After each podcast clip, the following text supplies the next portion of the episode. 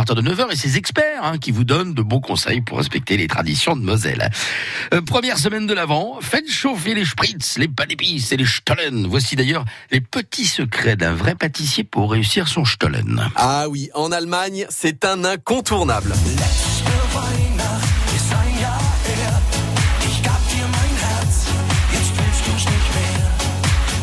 Que nous, Français, appelons Stollen tout court, ça se dit Christstollen en Allemagne. C'est celui que l'on mange pendant la période de l'Avent et à Noël, une sorte de brioche avec des fruits secs, des fruits confits et du sucre glace par-dessus. À la base, cette version-là du Christstollen, c'était celle des ultra riches. En tout cas, si vous parlez de Stollen tout court à un Allemand, il va vous dire...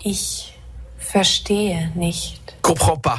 Stollen tout court sans autre précision, ça ne veut rien dire. Parce qu'il existe des Mandelstollen aux amandes, des Quarkstollen au fromage blanc, ou encore des Nussstollen aux noix. Celui de Noël, c'est Christstollen. En Allemagne, vous allez le trouver avec un cœur en pâte d'amande. En France, c'est plus rare.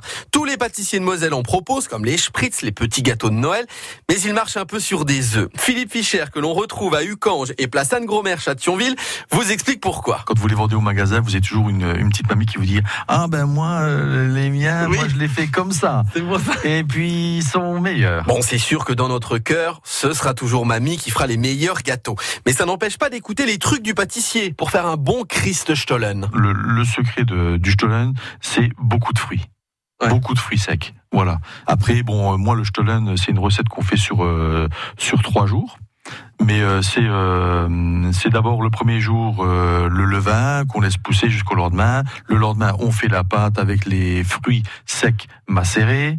Et puis le surlendemain, on fait des stollen, euh, on les façonne, euh, on les laisse euh, lever tranquillement euh, pratiquement toute une journée. Et le soir, on les cuit quoi, Ouais. avec beaucoup de beurre. Alors voilà, c'est un des secrets aussi. C'est beaucoup de beurre. Et vous mettez quand même du sucre glace dessus. Et dessus, une fois que c'est froid, on met, euh, on roule dans le sucre cristal et après euh, un petit peu de sucre glace. Et à la base, au XVIIe siècle, cette version-là du Christstollen, c'était celle des ultra riches. Une manière d'en mettre plein la vue à tout le monde. Les autres n'avaient pas les moyens de mettre tout ça et se disaient Oh, et si j'étais riche, euh. La recette du Christstollen la plus courante avant le XXe siècle, c'était de la farine, de l'eau, de l'huile et de la levure. Point barre. Comme quoi, on est plutôt gâté aujourd'hui. Marc Grand Montagne pour France Bleu Lorraine. Alors tout à l'heure à 9h, on va s'intéresser aux personnes de notre entourage qui souffrent. On ne les voit pas spécialement. Quels sont les signes d'une personne en grande souffrance qui a besoin d'aide? On en parle à 9h avec Sylvie Marx, psychothérapeute à Metz-Vallière.